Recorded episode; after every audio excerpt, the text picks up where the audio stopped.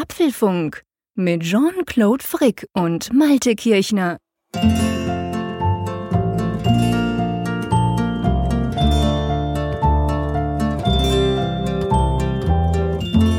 Herzlich willkommen zum Apfelfunk Nummer 6, zur sechsten Ausgabe des Apfelfunks. Und wir haben jede Menge Themen. Man könnte fast sagen, der Apfelfunk Nummer 6 ist durch euch generiert worden. Wir haben da ein ganz großes Skript, der Malte und ich vor uns, wo wir all die Fragen und das Feedback, das uns erreicht haben, so ein bisschen durcharbeiten wollen. Natürlich werden wir über spannende Themen sprechen. Einmal mehr, wir waren, gell Malte, das kann man sicher sagen, wir waren total baff, sage ich mal, über das viele Feedback, das nach der letzten der Sondersendung rund um die Keynote ja rauskam. Und wir werden uns dieses Mal so ein bisschen um Zuschriften zur Keynote kümmern. Es gibt dann einige Zuschriften, die kamen um das Kinder-iPhone. Vielleicht erinnert ihr euch. Da werden wir sicher auch drüber sprechen. Papierlos und mit PDF arbeiten. Auch da gab es spannende Tipps und Tricks von euch. Und dann ähm, haben wir sonst noch so ein bisschen unter allgemein einige Zuschriften, Fragen, Anregungen, die wir dann diskutieren wollen. Und je nachdem, wenn es reicht, mal gucken, haben wir dann noch das eine oder andere Thema am Schluss. Aber ich denke, es wird eine bunt gemischte, gewürfelte ähm, Sendung rund um Apple-Themen. Und äh, ich bin ja zum Glück nicht allein. Der, der vor allem das ganze Paperwork in diesem Fall, unser super 25 Seiten großes Skript gemacht hat, ist auf der anderen Seite der Leitung der Malte Kirchner. Herzlich guten Abend. Ja, guten Abend, Jean-Claude. Vielen Dank für die Lorbeeren. ja, es ist wirklich beeindruckend, wie viel, wie viel Feedback wir bekommen haben. Ich, ich bin immer noch ganz geplättet. Ich habe eigentlich nicht damit gerechnet, dass wir nach sechs Folgen schon ja so viel Rückmeldung bekommen von unseren Hörern und äh, dann noch so großartige Rückmeldungen. Also wir lesen ja jede einzelne intensiv, Jean-Claude. Ich denke, ich äh, sage da nicht Definitiv, zu viel. Definitiv, klar. Und äh, wir, wir sind ja jetzt schon an einem äh, Status, wo wir wirklich sagen müssen, wir können nur Auszüge vorlesen. Also liebe Leute, nehmt es uns nicht übel. ja, ich gebe zu, also auch mir geht so nach sechs Sendungen schon so viel Feedback und das geht wirklich schon fast in die über 100. Äh, und dazu eben auch so, so fundiertes Feedback. Also ich meine, wir freuen uns, wenn ihr uns einen Tweet schreibt, hey, coole Sache. Aber wir freuen uns auch, wenn ihr uns wirklich irgendwie eure Workflows beschreibt oder andere Dinge. Und das war in diesem Fall, gab es wirklich einige ganz, ganz spannende. Ja, und ich würde sagen, Malte, lass uns loslegen, lass uns gleich einsteigen.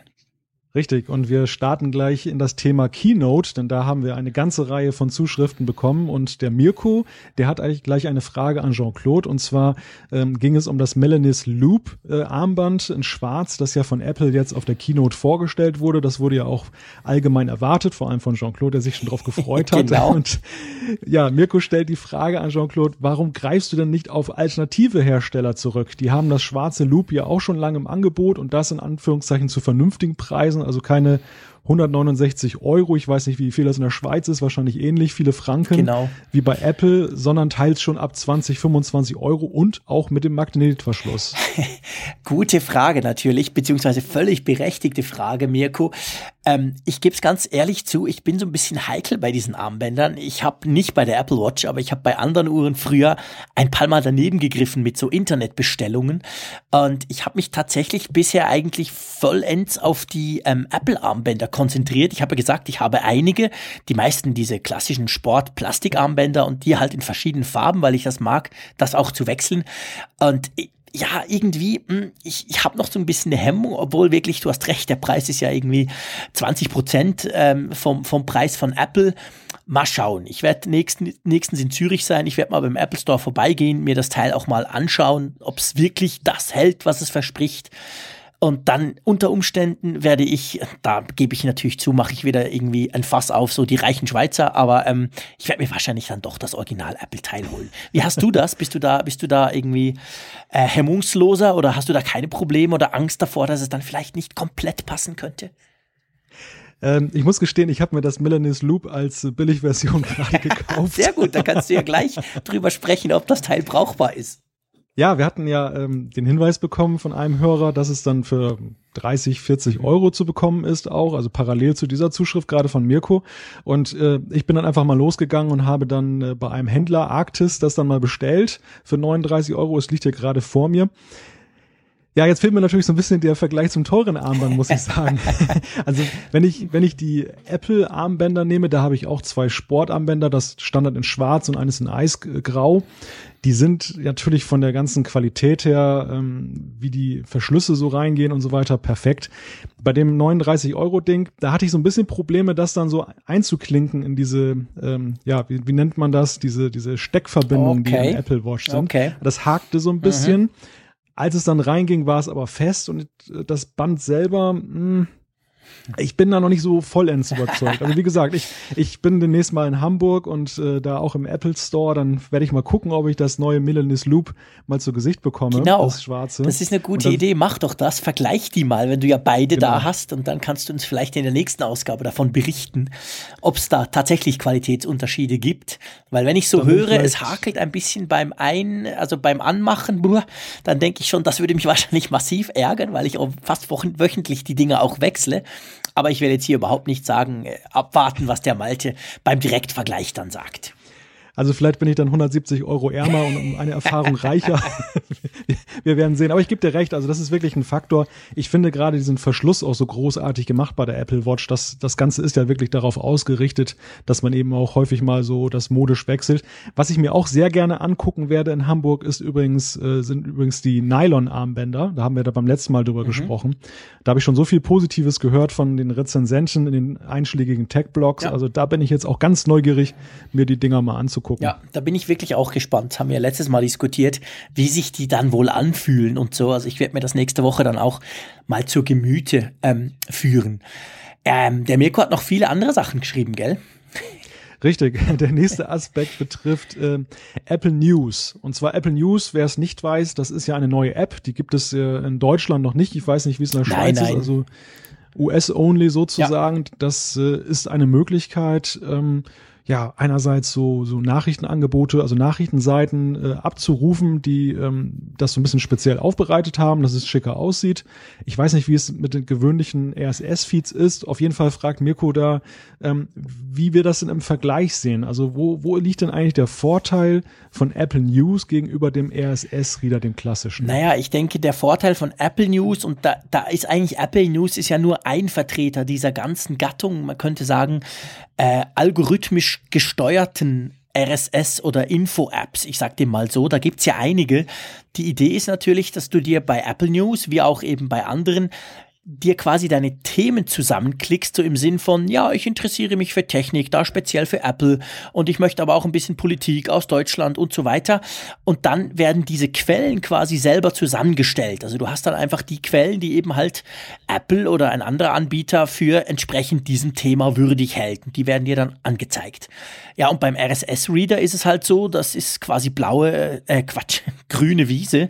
Also im Sinn von, äh, du hast gar nichts und dann sagst du selber, okay, ich will will Spiegel lesen, ich will ähm, Apple News lesen, ich will The Verge, was auch immer und stellst dir das dann so zusammen. Also letztendlich, das Ausgangsprodukt kann sehr ähnlich sein, aber ich sage mal, ich persönlich bin von diesen kuratierten, es sind ja keine kuratierten, aber diese algorithmisch gesteuerten Apps ein bisschen weggekommen, weil ich einfach inzwischen, ich habe eine sehr, sehr reichhaltige RSS-Feed-Sammlung, die ist auch in Ordner unterteilt und in Themen unterteilt. Und ähm, die ist wirklich ganz, ganz speziell auf mich zugeschnitten mit genau den Seiten, die ich lesen will. Und dann brauche ich das nicht. Aber ich sage jetzt mal, wenn du einfach findest, mal gucken, was da so reinkommt und ich mag gar nicht selber mir all die Feeds zusammenstellen, dann ist das natürlich eigentlich eine gute, eine gute Lösung. Wie siehst du das? Jetzt mal abgesehen davon, dass Apple News bei uns noch nicht läuft. Ich habe es probiert. Man kann es ja, man kann ja die Sprache auf Englisch umstellen von seinem iPhone. Dann hat man es drauf. Ähm, die Ländereinstellung muss man dann, glaube ich, auch noch auf USA setzen. Ich habe das mal auf dem iPad gemacht. Aber wie gesagt, ich bin da gar nicht so der Fan von dieser Art App und Apple News ist jetzt für mich auch nicht speziell rausgestochen. Also ich weiß nicht, wie du das siehst, Malte. Ich habe mir das auch mal angesehen in der Beta-Version. Äh, du hast den Trick ja gerade schon genannt mit den Ländereinstellungen.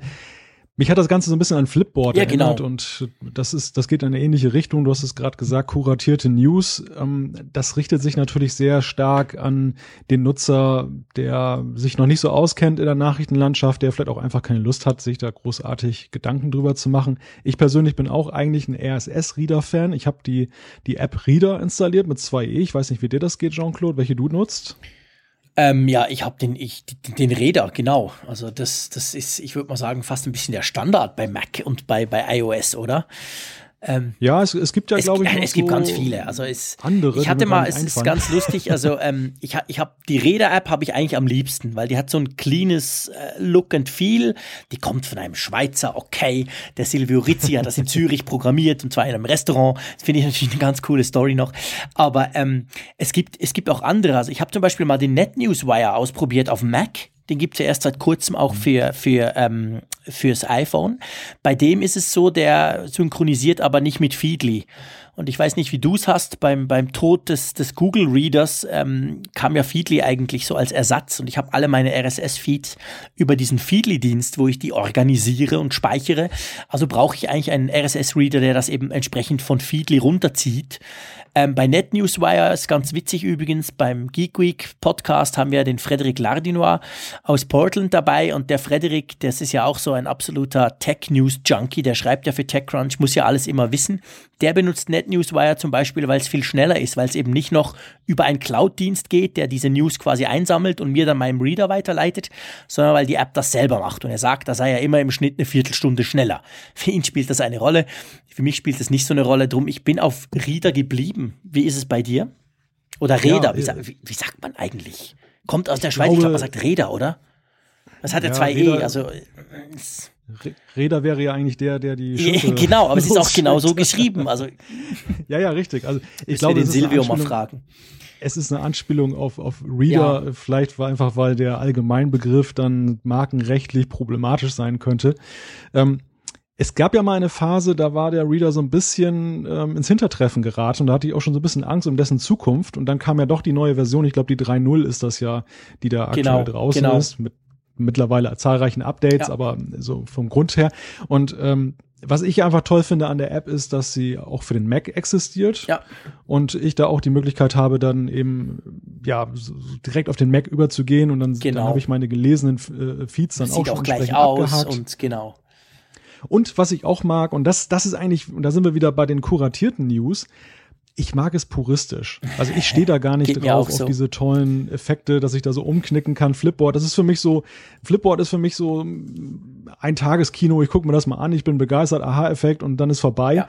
Aber so für den, für die tägliche Arbeit finde ich dann so einen ganz puristischen Reader, der, der letzten Endes dann das, äh, auch, der auch ein bisschen Wert, Wert legt auf die Typografie, auf das Kontrastverhalten, äh, finde ich einfach wesentlich schicker und, und, und besser ja. in, in der das, ja, Das geht mir absolut genau gleich. Ich, ich mag dieses puristische, und ähm, ja, ich meine, der Mensch ist eine One-Man-Show. Ich habe ihn mal getroffen und ich unterstütze natürlich auch gern jemanden, den ich quasi kenne oder zumindest mal kennenlernen durfte. Ähm, und ich finde, der macht das auch gut. Klar, die Updates sind nicht schnell im Vergleich zu anderen Apps. Also das dauert halt manchmal schon Monate, bis da was kommt. Aber ja, ich meine, letztendlich die Features sind drin und mir fehlt da eigentlich auch gar nichts. Darum bin ich ganz zufrieden damit, muss ich auch sagen. Ja, das ist der Punkt. Also es gibt da einen, einen Grad der Zufriedenheit, der jetzt auch nicht danach verlangt, dass da ständig irgendwie eine neue Sau durch den Ort, durch das Dorf getrieben genau. wird. Äh, was ein Problem war, das war ja die, auch diese Google Reader Geschichte damals, als der plötzlich weg war. Aber ich bin da lustigerweise auch bei Feedly unterwegs. Also witzig, es wirkt so, als wenn wir das abgesprochen hätten vorher. das ist, glaube ich, so der, der gängige Anbieter für viele geworden, wenn man nicht gerade das Ganze selber hosten will. Das habe ich auch mal probiert. Es gibt da ja auch so eine, so eine Lösung, äh, dass man sich so ein PHP-Skript installiert. Ich weiß gar nicht, wie das heißt. Irgendwie mit F meine ich. Fever oder ja, so? Ja, Fever, genau, genau. F-E-V-E-R, irgend sowas. Habe ich auch mal probiert, genau. Ja, Aber ich bin ein großer Fan von Feedly. Ich finde, die machen das eigentlich gut. Die sind in diese Lücke gesprungen damals, als der Google Reader weg war. Und ähm, ich habe mir da mal irgendwann so ein Lifetime-Abo geholt. Das war ganz am Anfang. Habe sogar noch ein paar Pro-Features dabei und bin wirklich sehr, sehr zufrieden. Man könnte das ja auch im Web lesen. Die haben einen recht guten Webreader. Also wenn du quasi auf feedly.com gehst, geht das dort ja auch. Also das habe ich auch schon mal benutzt, irgendwie auf dem Windows-PC, wo ich ehrlich gesagt gar keinen so richtig coolen RSS-Feed-Reader gefunden habe. Und dann habe ich es einfach im Web direkt gemacht. Also ich finde, der Feedly-Dienst, die, die machen das klasse. Die haben sich auch einfach auf das fokussiert. Die machen eigentlich nichts anderes. Und das, finde ich, machen sie qualitativ hervorragend. Übrigens auch so ein Faktor, der mich bei Android-Testgeräten immer verrückt macht, dass ich da keinen vernünftigen RSS-Reader habe. Es gibt einen, ganz ehrlich gesagt. Ich meine, wir schweifen ein bisschen ab, aber das darf ja auch sein. Ähm, es gibt, ich habe auf all meinen Android-Geräten habe ich einen, der heißt G-Reader Pro. Und der ist so von der Art her, also man kann ihn nicht mit Reader vergleichen oder Reader auf dem Mac oder auf dem iOS. Der Reader ist natürlich viel schöner, aber der ist so ein bisschen ähnlich, auch im Aufbau her. Und den mag ich eigentlich ganz gut. Der synchronisiert eben natürlich auch mit Feedly. Und ich brauche den auf meinen Android-Geräten. Aber klar, es geht mir bei sehr vielen Apps so, dass ich eine entsprechende Android-Version vermisse oder einfach dann halt was anderes nehme und denke, ja, aber so schick wie unter iOS oder unter Mac ist es eben halt nicht. Drum machen Jetzt wir den wir Apfelfunk. Genau, wir sind jetzt auch schon sehr auf einen Nebenschauplatz der Keynote gelandet, denn Apple News war ja Teil von iOS 9.3 und wie gesagt, ist momentan auch äh, nur in, äh, in Amerika verfügbar.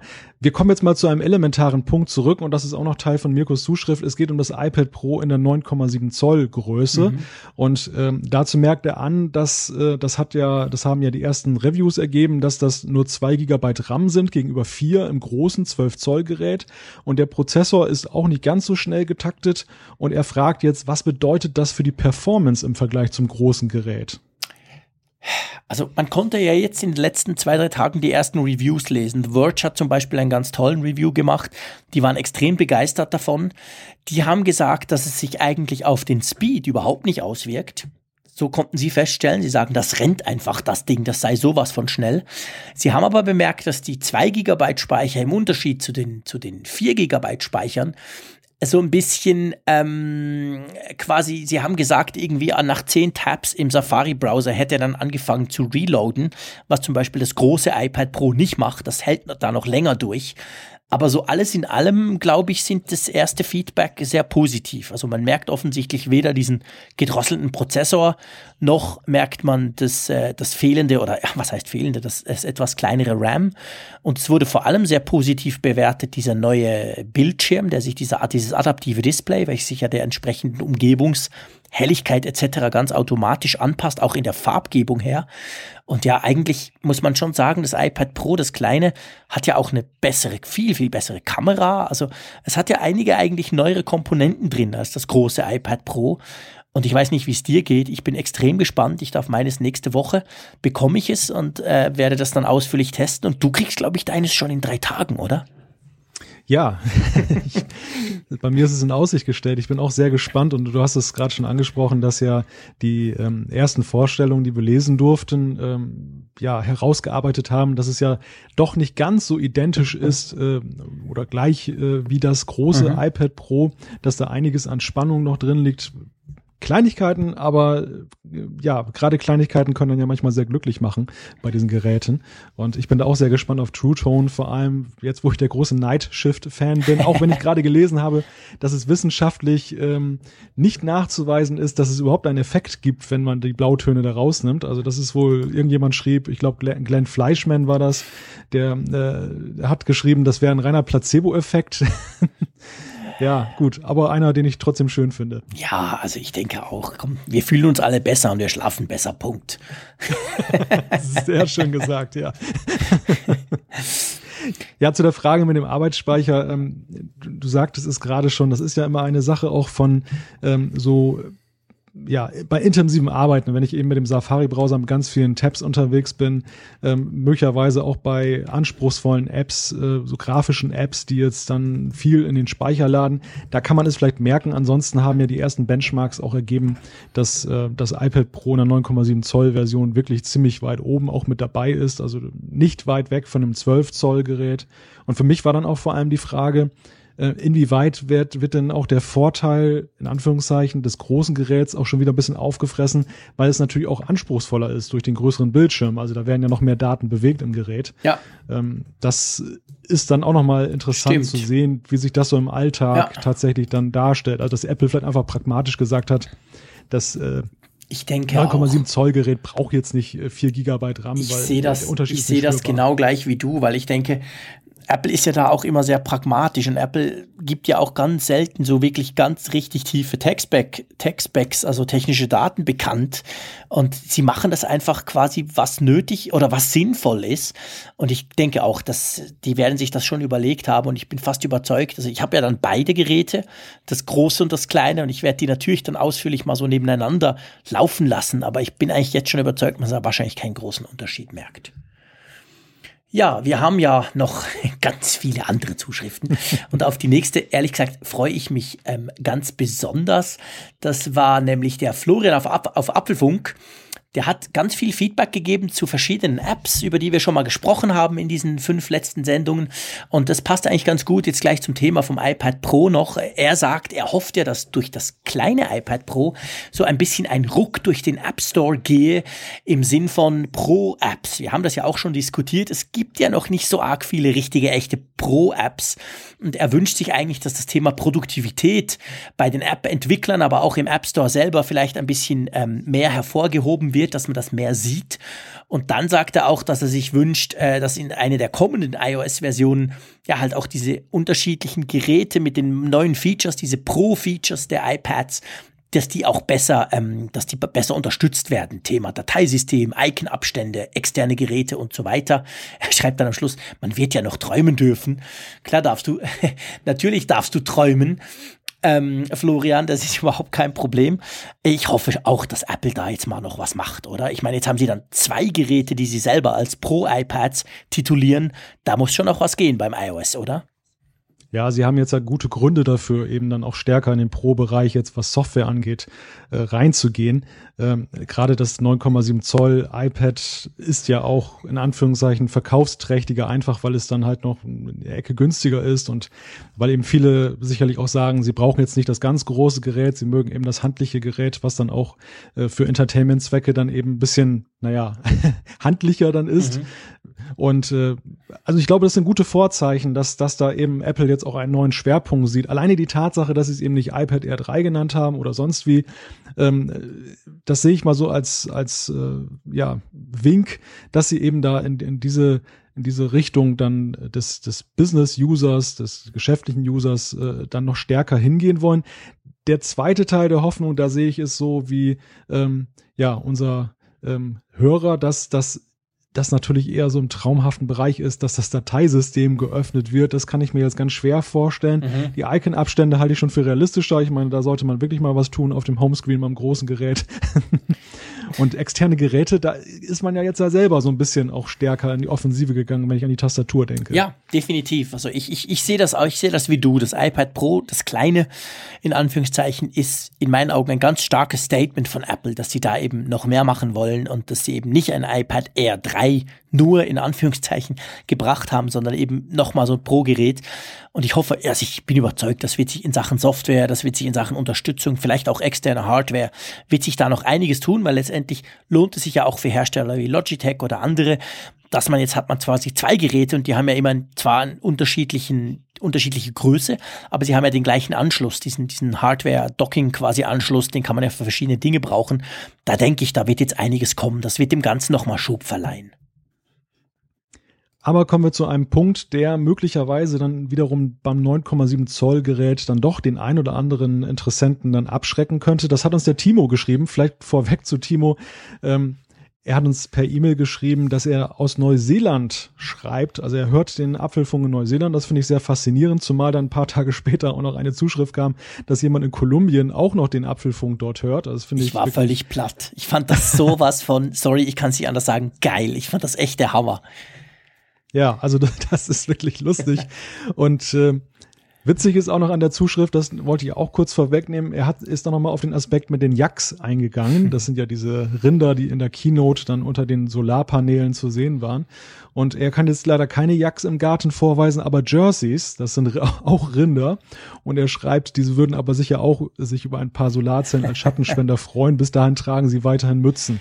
Und das entsprechende Foto werden wir auf apfelfunk.com veröffentlichen. Das ist einfach Auf großartig. jeden Fall. Es war so cool. Ich habe das gesehen. Ich musste es gleich meinen Kindern zeigen. Und dann, und dann noch Neuseeland dachte ich, wow, Timo, das ist echt, du hast jetzt echt den Vogel abgeschossen. Also wir werden das auf jeden Fall auf apfelfunk.com publizieren. Aber ich schweife ab. Ich wollte eigentlich äh, was dazu sagen zu der Frage, ähm, was könnte abschrecken? Und da hat Timo darauf hingewiesen, dass ja der Preis deutlich höher geworden ist vom iPad Pro gegenüber dem iPad Air 2. Er führt hier an, dass er für ein ähm, iPad Air 2 mit 64 Gigabyte Speicher 540 Euro zahlen musste und ein iPad Pro mit 128, 128 Gigabyte, äh, das kostet ganze 890 Euro und er sagt halt, nur als Entertainment-Tablet finde ich das ähm, ja ein erheblicher Aufpreis ist, 350 Euro, lediglich dafür in Anführungszeichen, dass es dann ein besseres Display und bessere Boxen enthält. Jean-Claude, wie siehst du die Preispolitik? Ich meine, Apple ist ja insgesamt so ein bisschen teurer geworden an vielen Ecken. Ähm, ist da eine Schmerzgrenze erreicht? Naja, Apple ist natürlich vor allem auch wegen dem schlechteren Wechselkursverhältnis teurer geworden. Also der Euro ist ja notorisch schwach, der Dollar hat wieder ziemlich zugelegt im letzten Jahr.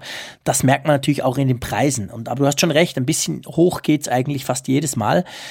Ähm, man darf auf der anderen Seite nicht vergessen, das iPad Air 2, als es letztes Jahr rauskam, beziehungsweise vor eineinhalb Jahren, war auch äh, zwar ein bisschen günstiger jetzt als das äh, iPad Pro Mini oder wie man dem halt auch sagen, das kleine iPad Pro, ähm, aber war auch viel teurer. Das wurde inzwischen halt einfach zweimal schon von Apple deutlich im Preis gesenkt.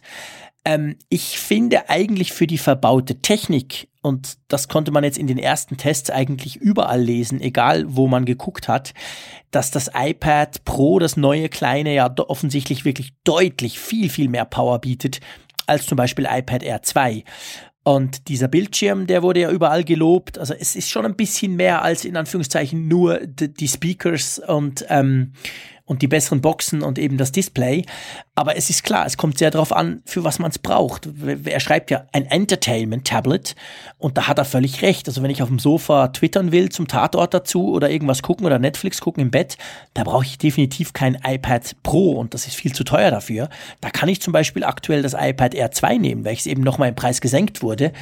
Also es ist klar, es ist ein Premium-Device. Es ist sicher eines der besten, wenn nicht das beste Tablet überhaupt. Aber es dürfte auch wahrscheinlich eines der, wenn nicht das teuersten Tablets sein, die es gibt. Das ist schon so. Also ich bin wirklich gespannt, wie sich ähm, die Verkäufe da entwickeln, wenn Apple überhaupt da etwas rausgibt, dass, dass sie sagen, ob das jetzt besonders gut eingeschlagen ist oder, oder eher weniger. Dann sagen sie ja meistens nichts.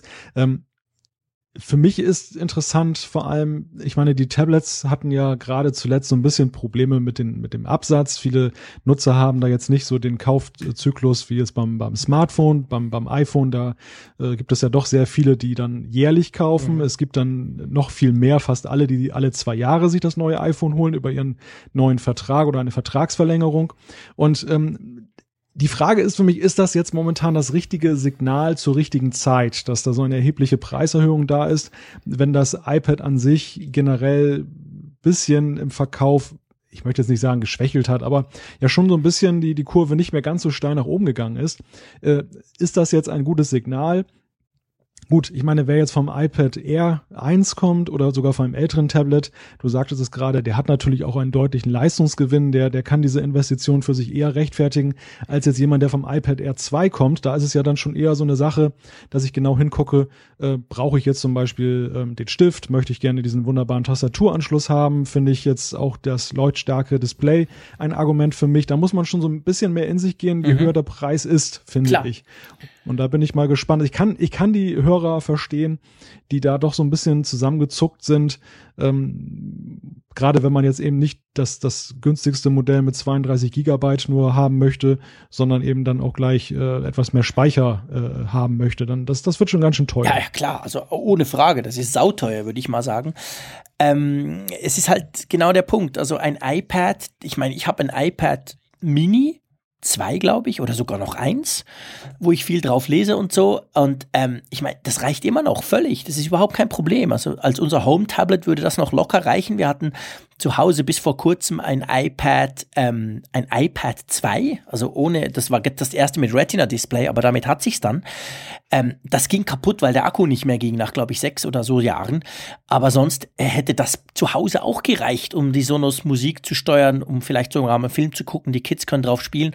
Also das iPad generell, und das haben alle Tablets, und das merkt Apple als Vorreiter natürlich ganz stark, am Anfang wollten alle iPads, weil was ganz Neues war, da hat man sich ganz gekauft und dann die ersten paar Jahre, ich sag mal so die ersten zwei, drei Jahre, waren auch die Schritte sehr groß. Wenn dann neues iPad kam, da kam wirklich ganz neuer Bildschirm, neue Auflösung oder es wurde viel, viel flacher plötzlich. Aber ähm, letztendlich im, im Moment hat man einen Stand, spätestens mit dem iPad Air, dem ersten, erreicht, wo es eigentlich keinen Grund gibt, wo man locker drei, vier Jahre damit warten kann. Apple hat, macht ja auch immer die Updates mit, also da kann man auch sehr lange updaten auf die neuesten iOS-Versionen. Und die Zyklen sind tatsächlich massiv länger als beim Smartphone. Das Smartphone wird natürlich auch heftiger gebraucht. Ich sag mal, bei uns dürfte nach zwei Jahren der Akku sowieso tot sein, einfach durch das viele Aufladen, Entladen, viele brauchen etc. Also das ist bei einem Tablet viel weniger der Fall. Und ich denke, dieses generelle Problem, einerseits so eine gewisse Sättigung erreicht zu haben und eben andererseits, ja, die Geräte reichen eigentlich noch wirklich jahrelang, ähm, ist es natürlich so, dass du, dass du dann wirklich du, wie du gesagt hast, du kannst so eine Investition in so ein iPad Pro wirklich nur rechtfertigen, wenn du entweder ein ganz ein altes Modell hast oder ganz unbedingt halt äh, auf eines dieser neuen Features setzen willst. So im Sinn von das iPad Pro, das, das, das erste vom letzten Jahr, das 13 Zoll, das war mir einfach zu groß, das geht nicht, aber ich brauche unbedingt den Stift oder die Tastatur, dann ist das ein Argument. Aber sonst, ganz ehrlich gesagt, es gibt eigentlich keinen Grund, auf dieses Modell zu wechseln. Ganz zu schweigen davon, dass ja viele iPhones auch in die Toilette fallen. Oder genau, eben, das, genau, genau das wollte ich auch sagen. Also die werden tatsächlich einfach viel mehr, genau, also ich meine, ja. ich kenne ehrlich gesagt niemanden, der mir gesagt hat, ihm sei schon mal ein iPad runtergefallen, aber ich kenne Dutzende Leute, die, die haben ihre iPhones zerdöppert. Also das wird halt viel mehr gebraucht, also im Sinn von auch heftiger beansprucht, genau. Ja, und du hast es eben auch Outdoor dabei. Das, das iPad ist ja ein Gerät, das, das zwar auch viele so als mobiles ähm, Gerät dann nutzen, aber ich glaube nicht in dem Sinne oder in dem Stile, wie das beim, beim iPhone eben der Fall ist, wo man wirklich dann auch schnell mal dieses Szenario haben kann, dass man beim Aussteigen aus dem Auto fällt es einen aus der offenen Tasche oder was weiß ich. Also da ist mir auch schon so einiges passiert in den letzten Jahren mit dem iPad nie und das ist natürlich dann auch so ein ja, Verschleißfaktor in Anführungszeichen, genau. der dann nicht so eintritt. Genau. Gehen wir mal zum Dennis, der hat uns eine E-Mail geschrieben. Ähm, er schreibt uns, äh, zuerst geht es ums Thema S. Wir haben ja so ein bisschen spekuliert das letzte Mal, was iPhone SE ja heißen könnte. Er schreibt, ähm, dass ja bei früheren Modellen, damals beim 3GS, wurde in der Keynote gesagt, dass S steht für Speed. Ich glaube, das haben wir auch erwähnt im, im letzten Podcast. Und ob das bei späteren Modellen auch so war, ist, wurde aber meines Wissens wirklich nie wieder gesagt. Das stimmt. Beim iPhone 4 und 5 wurde das S quasi einfach als, ja, das neue Modell. Aber man hat es nicht mehr aufgeschlüsselt.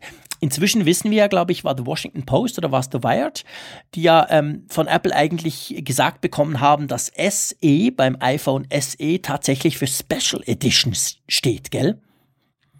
Ja, so ist es. Äh, die Special Edition und ähm, zu dem Punkt mit dem mit dem S, also da, da gibt es ja viele Deutungen. Ich habe irgendwann mal bei Apple jemanden gefragt und die haben mir dann mal so durch die Blume gesagt, naja, so genau, genau wussten wir das auch nicht, wofür das S in den ganzen Jahren mhm. stand.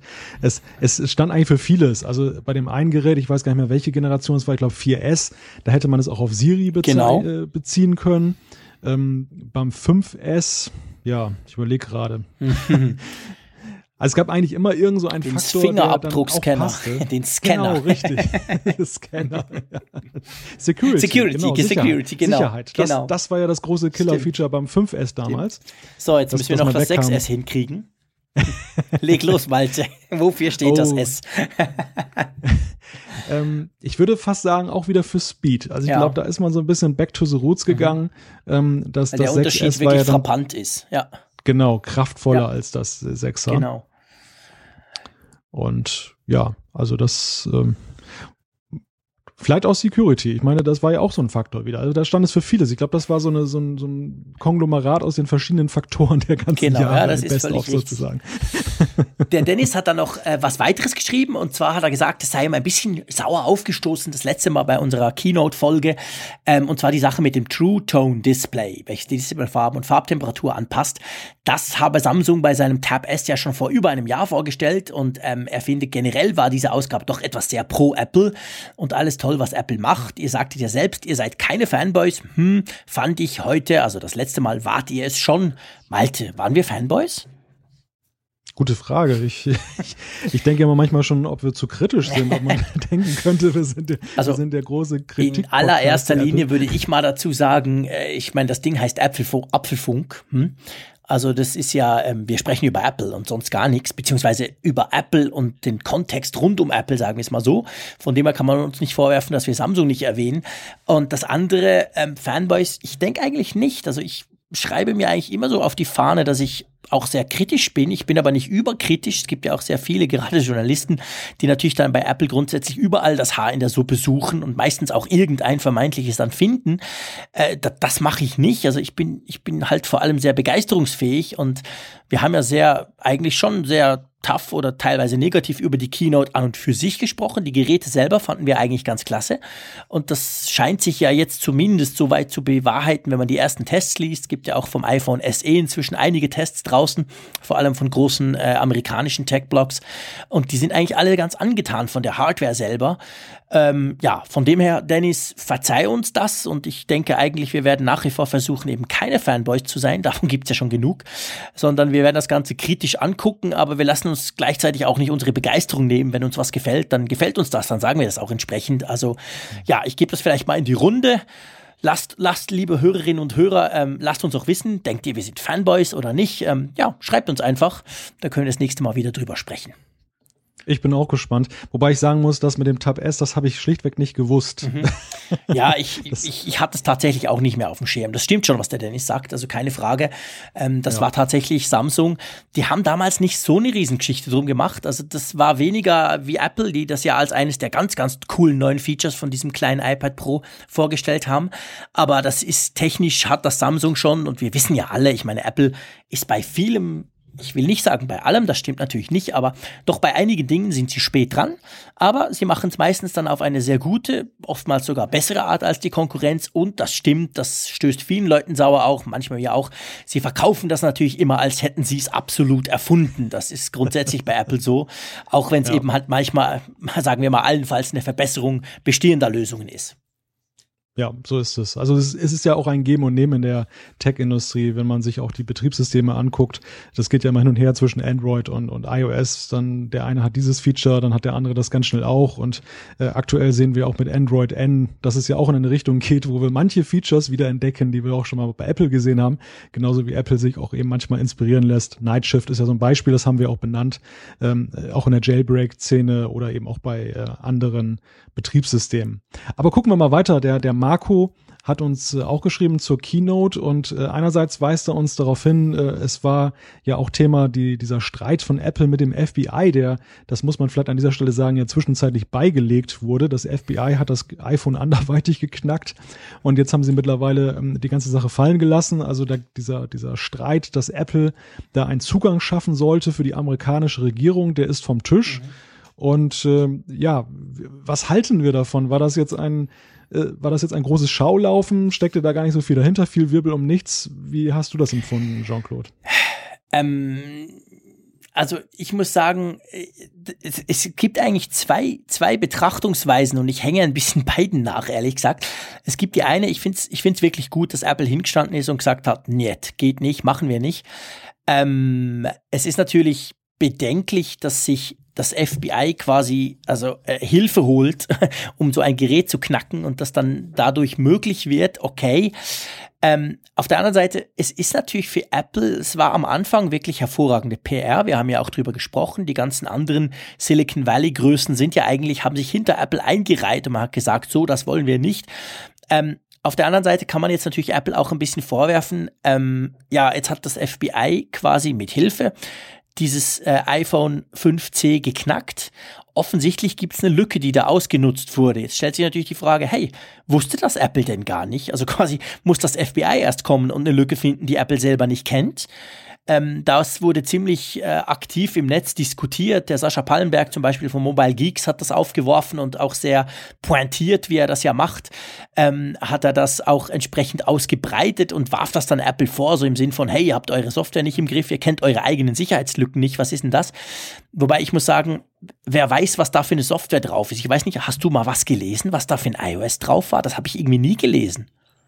Ich habe da noch keine Details drüber gelesen. Also das, ähm, da gab es ja auch die Forderung, dass das FBI das doch mal offenlegen soll, wie, wie genau sie das jetzt gemacht haben. Mhm. Ähm, also es gibt da wohl eine Art Rechenschaftspflicht, die dann, weil, dann Behörden dann haben in Amerika, ja. wie sie das denn anstellen.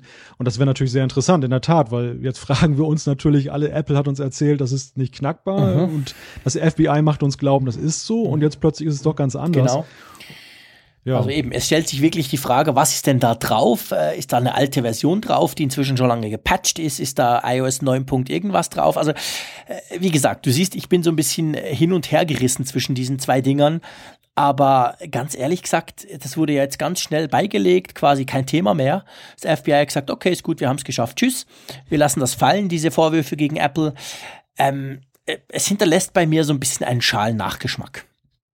Ja, den teile ich. Und äh, Interessant ist auch für mich, und das ist das, das trägt auch zu diesem Eindruck bei, wie gleichgültig in Europa dieses Thema begleitet wurde. Also ich habe, ich höre ja viele amerikanische Tech-Podcasts und dort war das ein ganz großes Thema. Da, da ging es fast nur noch um dieses FBI-Thema und ich habe dort auch herausgehört, dass in Amerika auch die Stimmung in der Bevölkerung so ein bisschen gekippt ist. Also von der anfänglichen Zustimmung für Apple zunehmend dahin, dass man eben dann doch diese Argumente dann auch ähm, der amerikanischen Behörden ernst genommen hat, dass da eben Apple Terroristen in Anführungszeichen äh, indirekt unterstütze. Mhm. Dann kam natürlich dann noch hinzu, dann die, die Anschläge jetzt in Brüssel.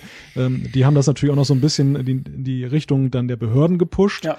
Und aber was, was ich einfach faszinierend finde oder fand, äh, war, gerade hier in Deutschland wird ja über Datenschutz sehr stark immer debattiert. Also die Deutschen haben ja sehr große Angst, wenn da ein Street View Auto durch ihre Straße fährt, dass es dann alles abfotografiert und was weiß ich alles.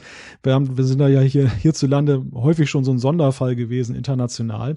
Und dass man diese ganze iPhone-Debatte mit großer Gleichgültigkeit, es wurde zwar darüber berichtet, also ist, man konnte überall jeden Zwischenstand lesen aber ich fand, es war dann doch sehr ruhig geblieben ja. unterm Strich. Ja. Und ähm, das war ja durchaus ein Thema, wo ich der Ansicht war, wenn da in Amerika jetzt Apple zugestimmt hätte und hätte da eingewilligt, diese, diese Backdoor zu öffnen, das hätte uns ja in Europa in hohem Maße auch betroffen. Ja klar, natürlich, völlig. Also das, das wäre für uns ganz eine üble Sache gewesen, weil letztendlich eben, wir haben es ja schon diskutiert, sind wir einem amerikanischen Konzern halt eben ausgeliefert und irgendwie müssen wir uns, müssen wir doch darauf vertrauen können, dass der sich den Schutz unserer Daten zumindest sich Mühe gibt, das zu gewährleisten, auch wenn das nicht immer möglich ist. Ähm, ja, also ich gebe dir recht, das wurde bei uns zwar thematisiert, aber eigentlich nicht richtig diskutiert und äh, hat damit gar nicht so richtig stattgefunden. Und ich war eigentlich erstaunt, wie doch kontrovers das in den USA diskutiert wurde, obwohl man ja weiß, dass die Amerikaner, ich sag's mal ein bisschen salopp, schnell äh, zu ängstigen sind, gerade wenn es um Terrorismus geht und sich dann eigentlich ganz gern hinter ihre Regierung scharen, ähm, war das in diesem Fall doch so, dass eigentlich doch eine erstaunlich große Zustimmung für Apple war. Am Anfang, du hast recht, es hat dann abgenommen, aber ähm, das hat mich ganz ehrlich gesagt erstaunt, weil ich kenne viele Amerikaner und ja, die sind gerade was Datenschutz und vor allem, wenn es eben um Terrorismus geht, und in Amerika ist ja sehr viel schnell mal Terrorismus, dann ähm, normalerweise werden dann solche Sachen sofort über Bord gekippt und, und man, man, man ist sofort dafür, dass die Regierung da alles darf, um, um die armen Amerikaner zu beschützen. Das war dieses Mal eigentlich recht differenziert, fand ich. Naja, die Amerikaner waren vielleicht auch ein bisschen erschrocken darüber, dass das FBI dann ein Gesetz aus dem 18. Jahrhundert ja, aus der Tasche gezogen hat, diesen sogenannten All Writs Act, der, wenn man ihn liest, ein Einzeiler ist. Und das ist eigentlich so ein Pauschalding, womit man alles Mögliche dann machen ja. und rechtfertigen kann. Und ähm, ich glaube, da sind dann auch die Amerikaner zu freiheitsliebend, ja, stimmt. dass, dass sie äh, sich so einem Universalinstrument im Gesetzlichen unterordnen ja. wollen. Und das, das, das hat, glaube ich, auch gerade, oder was heißt das, glaube ich, das habe ich so herausgehört, dass das hat diese Debatte am Anfang auch sehr bestimmt, ja. diese Frage, na nu, was ist denn das für ein Gesetz? Das wussten wir gar nicht. Und das stimmt, ja. Wo könnte man das noch überall anwenden? Genau, genau. Ja, schauen wir mal, wie es weitergeht. Also offiziell ist der Case ja geschlossen, aber ich bin überzeugt, es geht eben doch noch weiter, weil vielleicht finden wir dann doch mal raus, äh, wie das das FBI jetzt eben genau gemacht hat und was das dann letztendlich für uns und für Apple heißt. Wir werden das im Auge behalten. Es geht auf jeden Fall aber auch noch weiter bei Marco in der Zuschrift. Und zwar äh, hat er dann auch nochmal Bezug genommen auf die Präsentation. Die war ja durchaus kritikwürdig. Ich glaube, da waren wir auch überhaupt keine Fanboys beim letzten nee, Mal. Gar nicht. Und er kritisiert halt noch zusätzlich, dass die Informationen zum iPhone SE im Netz dann doch wesentlich reichhaltiger zu finden waren als eben in der Keynote. Und äh, er hat lange darauf gewartet, sein 4S in Rente zu schicken. Also Marco gehört zu denjenigen, die dann eben auch ein 4 Zoll mhm. iPhone mhm. gerne haben mhm. wollten oder haben möchten. Und ähm, ja, er sagt halt, es hat sich eigentlich nicht gelohnt, sich die Keynote da anzugucken. Das, das hätte man sich sparen können, weil es einfach so kurz und schnell weggekommen ja, ist. Ja, das war ja auch unsere Meinung unmittelbar danach, als wir unsere Apfelfunkaufnahme gemacht haben, ähm, dass wir gesagt haben, also eigentlich hätte man das auch im, im Zuge eines Apple Store, Apple Online Store äh, Reboots quasi machen können, wie das Apple ja ab und zu mal tut, an einem Dienstagnachmittag oder so, hätte auch gereicht. Und da, da gebe ich ihm absolut recht. Der Niki Weber hat via Facebook auch noch geschrieben, da geht es auch ums iPhone äh, SE. Ihr seht, ich muss mich noch ein bisschen an den Namen gewöhnen. Ich habe immer iPhone 5 und da will ich was sagen, aber es heißt ja einfach iPhone SE. Ja, er sagt, wieso fehlt dem SE der druckempfindliche Display? Ähm, ja, und da hat er völlig recht. Er sagt auch, ja, ein zusätzliches iPad, das war Produktpalette übersichtlich, war früher, heute ist es schon richtig kompliziert bei Apple geworden, gerade bei den iPads. Vielleicht zuerst zum SE. Ähm, ich habe das auch extrem kritisiert nach der, nach der Keynote. Also ganz ehrlich gesagt, das ist toll. Wir haben ja darüber gesprochen, die Technik ist top, aber es fehlt einfach das 3D-Touch. Siehst du das immer noch so jetzt zwei Wochen später? Ich bin da nach wie vor der Meinung, dass das sehr schade ist eben für 3D Touch, für die weitere Entwicklung, wobei man das auch eher im Gesamtkontext sehen muss, dass eben auch das iPad Pro da das einfach nicht unterstützt. Und ähm, wir, wir haben jetzt die Mehrzahl der Geräte, die in den letzten Monaten präsentiert wurden, unterstützen es nicht. Und das ist eigentlich bemerkenswert, weil Apple ja sonst immer sehr offensiv ist, wenn sie von einer neuen Technologie überzeugt sind, dann wird es eben, denken wir mal an dann Touch ID, das, das hat, das brauchte auch Zeit, bis es aufs iPad kam, aber es kam und mittlerweile ist es eben überall bei den ganzen Geräten, selbst das iPhone SE hat Touch ID. Mhm. Und ähm, das ist halt ein, einfach etwas schade. Ja, es ist, ich, ich sag's mal, ich habe so eine Befürchtung, eine geheime, die ich jetzt gerne öffentlich kundtue. Ich habe tatsächlich die Befürchtung, also ich hoffe eigentlich, dass es irgendwie technische Gründe oder finanzielle Gründe hat, dass dieses Display extrem teuer ist, wo man eben diese, diese, diese, diese Druck, äh, also diese Druckstärke messen kann damit. Aber es macht auf mich den einen, ich, man könnte fast meinen, Apple sei selber nicht so ganz überzeugt, ob das jetzt das ganz große Ding ist, weil wie du gesagt hast, die Touch ID, die kam unmittelbar danach auf alle Geräte, die das unterstützen konnten und war dann eben auch relativ schnell auf der ganzen Produktpalette drauf. 3D Touch ist jetzt wirklich beim iPhone 6S und 6S Plus und damit hat sich's. Mal schauen. Also ich bin ganz ehrlich gesagt gespannt. Ich wäre gar nicht unbedingt überrascht, wenn Apple das wieder rausstreichen würde beim iPhone 7, aber ich will es ehrlich gesagt nicht hoffen, weil ich bin ein großer Fan von 3D Touch. Geht mir ähnlich. Also ich denke auch, die Technologie hat eigentlich viel Potenzial und, und auch gerade bei Dritt-Apps könnte man noch mehr daraus ziehen. Aber du hast schon recht. Also ich finde diese Theorie gar nicht so abwegig weil 3D Touch ja auch eine verhältnismäßig schwierige, schwierige Geburt war bei Apple. Mhm. Es kam, kam ja so ein bisschen über den Umweg der Apple Watch überhaupt aufs iPhone. Genau. Ähm, bei der Apple Watch macht es absolut Sinn. Dort heißt es aber Force Touch mhm. und dann wurde ja erst gemutmaßt, dass es auch auf dem iPhone Force Touch heißt, aber da hat man dann auch erst so, ja, im laufenden Prozess dann festgestellt, dass es vielleicht eben doch keine so gute Idee ist, dass der Begriff einfach Force so, so klingt zu gewaltig, also negativ besetzt ist und dann wurde 3D-Touch draus. Mhm. Und ähm, vielleicht war man da doch ein bisschen leichtfertig, dass man das, das Feature dann eben rübergehoben hat in die iPhone-Welt. Vielleicht kam dann auch so, wie du schon sagtest, Budgetgründe dazu beim iPad, dass es dann eben die Frage war, lohnt es sich jetzt so viel mehr in die Produktion zu investieren, mhm. um dieses Feature zu unterstützen und dass das jetzt so ein bisschen das Hintertürchen ist, aus dem man sich jetzt da wieder von dem Feature verabschiedet. Es hat fast den Anschein, also ja. zumindest wird es kein Feature sein, ähm, das jetzt in der nächsten Modellgeneration dann schon Standard ist, in Anführungszeichen. Ja, das ist genauso. Sehe ich ganz genauso wie du. Der Jan hat noch geschrieben, gell? Der Jan hat auch zur Keynote geschrieben und äh, auch äh, die Meinung, dass das nicht Apple-like war, weil es keine Überraschungen gab. Und auch die Tatsache, dass eine Funktion wie Night Shift so gehypt wird, zeigt, dass große Innovationen und Neuerungen ausbleiben. Also eine ziemlich äh, steile These vom Jan. Ja, so Unrecht hat er nicht, aber ich, ich habe das schon verschiedentlich gesagt. Also ich werfe das Apple nicht unbedingt vor, weil es ist ganz ehrlich so, dass es geht der ganzen Branche im Moment so. Das ist eigentlich egal, wo wir hingucken. Ich meine, lass uns Samsung nehmen mit seinem S7, welches ja im Allgemeinen Galaxy S7 Smartphone, welches im Allgemeinen von fast allen als momentan absolut bestes Smartphone ever, nicht nur von Samsung, sondern ganz generell äh, besprochen wird. Aber wenn wir das genau anschauen, stellen wir fest, okay, da wurden Features vom vorletzten Modell integriert, die beim letzten rausflogen. Das Ganze wurde noch ein bisschen gepolished, ein bisschen aufpoliert, aufgemöbelt, aber so richtig was Neues ist eigentlich nicht dabei. Und das geht, es geht fast allen so. Das soll keine Entschuldigung sein, aber ich habe auch schon im Geek Week Podcast ähm, die, die, die These vertreten, dass das Smartphone so ein bisschen ausgereizt ist. Also ganz ehrlich, das Smartphone äh, kann alles, macht alles und da gibt's offensichtlich keine wirklich ganz neuen Erfindungen mehr. Ich lasse mich, ich würde mich unglaublich gerne überraschen lassen, immer mal wieder, aber das findet doch schon seit einigen Jahren nicht statt. Ähm, und The Next Big Thing, da warten wir alle drauf, egal von welchem Hersteller. Ist mir eigentlich völlig wurscht, ob das IBM mal wieder ist, Sony vielleicht aus der Ecke wieder kriecht, Samsung oder am liebsten natürlich Apple aber das lässt auf sich warten. Also ja, man hat sich fast ein bisschen schon dran gewöhnt, aber klar, es ist schade, die Keynotes sind viel langweiliger dadurch. Ja, also kann ich an dieser Stelle einfach nur mal so stehen lassen. Ähm wir hoffen natürlich alle, dass irgendwann wieder das One More String kommt, was uns richtig wegbeamt. Genau, wir warten drauf. Wir werden drüber berichten, wenn es kommt. Aber eine gute Nachricht hat äh, der Jan noch erwähnt und das ist, dass ähm, bei den iOS und Mac OS oder bei den OS 10 Updates, jetzt hatte ich auch bei einer OS X gesagt. ein, eine Mark ins Phrasenschwein oder ein Euro. Ja. ähm, dass, dass das Update sehr problemlos funktioniert hat. Also, da, dass der Download sehr schnell ging, schneller als er das sonst empfunden hat. Und ich muss gestehen, das ist mir auch aufgefallen. Also bei, bei iOS, ich habe das auf mehreren Geräten dann jetzt aktualisiert auf die 9.3, dort auch, wo ich die Beta mhm. hatte. Und ähm, wirklich beeindruckend schnell, wie, wie Apple das mittlerweile hinkriegt? Ja. Oder war das bei dir immer schon so rasend, Jean-Claude? Also ich muss ehrlich gesagt sagen, ich hatte selten Probleme. Ich bin auch so einer, der meistens dann, sobald es verfügbar ist, mal die, die, das Update anschmeißt. Aber es stimmt, es war dieses Mal wirklich deutlich schneller. Ich denke aber, man darf schon auch nicht vergessen, wenn du ein iOS 9.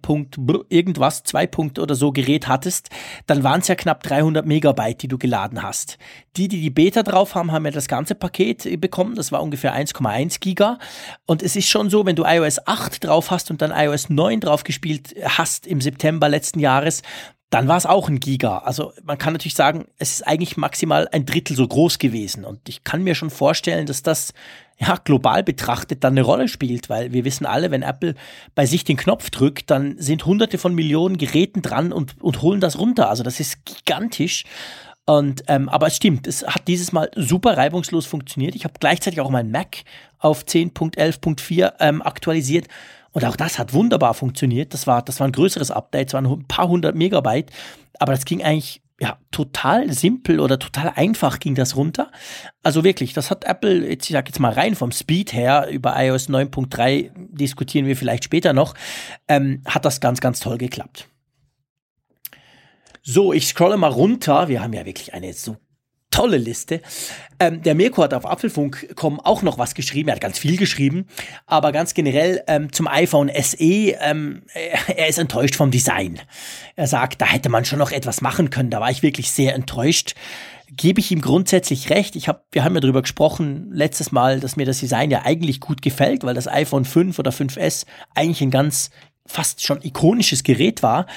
Aber gell, also ein bisschen was Neues, ein bisschen abgeflacht, ein bisschen rund vielleicht hätte man schon machen können, oder? Weil ich meine, ich habe das Problem, wenn ich jetzt so ein iPhone SE kaufe, dass ja das gar niemand merkt. Abgesehen, wenn ich es in Rosé Gold kaufe, dann schon. Sonst merkt das ja niemand, weil es sieht ja aus wie ein iPhone 5.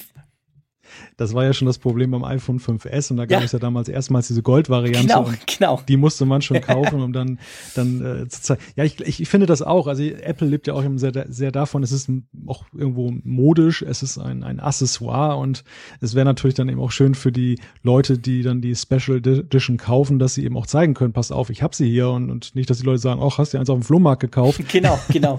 Das, das, äh, das ist eine Kritik, die ich viel gelesen habe. Ja, ist halt die Frage, wie, wie umfangreich da die Arbeiten gewesen wären, da jetzt am Design zu fallen, weil die Maschinen und alles ja darauf eingestellt sind. Es ist natürlich eben, was ähm, die Kosten angeht, ein, für Apple eine günstige Variante, dass zumindest so das Gehäusedesign, Klar. dieses ganze Äußere gleich geblieben ist. Man kann die alten Maschinen weiterverwenden, so wie sie konfiguriert Klar. sind. Man musste nur beim Inneren eben Möglichkeiten finden, das Ganze extrem zu komprimieren ja. dann halt. Ja, genau. Wobei ein Randaspekt vielleicht noch zum Thema Design, das ist mir auch erst nach der Keynote und auch nach unserem letzten Apfelfunk aufgefallen. Ich weiß nicht, ob du das schon gesehen hast, Jean-Claude, dass ähm, beim iPad Pro in der 9,7 Zoll Version da die äh, Mobilfunkantenne jetzt ganz anders aussieht. Ja, das ist wirklich krass. Das ist mir an der Keynote gar nicht groß aufgefallen. Darum haben wir es, glaube ich, auch nicht thematisiert letztes Mal. Äh, aber das ist wirklich so. Also wenn man, wenn man die, die LTE, also die Cellular-Variante hat mit eingebautem Mobilfunk, dann sieht das jetzt, ich würde mal sagen, richtig schick aus. Bisher war das ja ein ganz großer Plastikstreifen oben am iPad, der schon wirklich hässlich war, aber schon, schon seit den ersten iPads, die das hatten, das sah immer ungefähr gleich aus. Und dieses Mal ist es viel, viel weniger. Es ist ganz ein dünnes, dünner Streifen, ähnlich wie beim iPhone 6. Ähm, ich finde ich klasse. Also man muss natürlich dann testen, ob der Empfang immer noch gleich gut ist. Das ist etwas, was wir sicher noch ausprobieren werden, wenn wir die Geräte dann selber mal testen können. Aber ich finde, designtechnisch sieht das sehr, sehr viel schicker aus, oder? Ja, es ist überhaupt nicht mehr zweckmäßig, sondern es sieht jetzt fast schon aus wie ein kleiner rallye Ja, genau, es sieht fast nach Design aus und nicht unbedingt nach, ah, wir müssen da noch irgendwie die Antenne rein, reinkriegen, wie machen wir das denn? Also das ist, das ist schick geworden, das, ja, genau. Ich glaube, Keynote, ähm, wir würden die, das Feedback rund um die Keynote damit beschließen. Und aber ja, noch längst nicht das Feedback generell, weil ähm, wir haben ja auch zum Thema Kinder-iPhone einiges an Zuschriften bekommen, gell? Genau, nachdem wir uns jetzt ganz kurz und knapp zum Thema Keynote geäußert haben, haben wir ähm, beim Thema Kinder-iPhone auch wieder eine ganze Reihe Zuschriften bekommen. Das hat äh, unsere Hörer auch ein weiteres Mal sehr beschäftigt. Und da hat unter anderem der Andi geschrieben, ähm, er hat eine, er hat eine Tochter, die äh, nutzt das alte iPad 4 unter Aufsicht und hat ihre verschiedenen Apps dann in einem eigenen Ordner. Und er beschreibt dann, dass sie dann unter Aufsicht zum Beispiel die Maus, Fiete oder Oh, wie schönes Panama spielen darf. Das iPad ist eingeschränkt, soweit es das iOS zulässt und äh, er hat viel damit rumgespielt und ähm, hat dann eine Pädagobox erstellt. So und zwar cool. ist das eine, ein Kasten, wo man das iPad ergonomisch platzieren kann und es kann nicht rausgenommen werden. Äh, Andi schreibt noch dazu, dass er halt auch in der Kinder- und Jugendhilfe arbeitet, also sozusagen vom Fach Andi, ist. ich sage das jetzt mal hier so direkt, schick uns doch ein Foto davon, das würden wir das nächste Mal publizieren. Es würde mich äh, einfach persönlich interessieren, wie das wohl aussieht. Habe ich noch nie da davon gehört und auch noch nie sowas gesehen. Nee, also ich auch nicht. Ist auch sehr spannend. Ich glaube, das ist auch eine schöne Inspiration für viele andere Hörer, die das interessiert.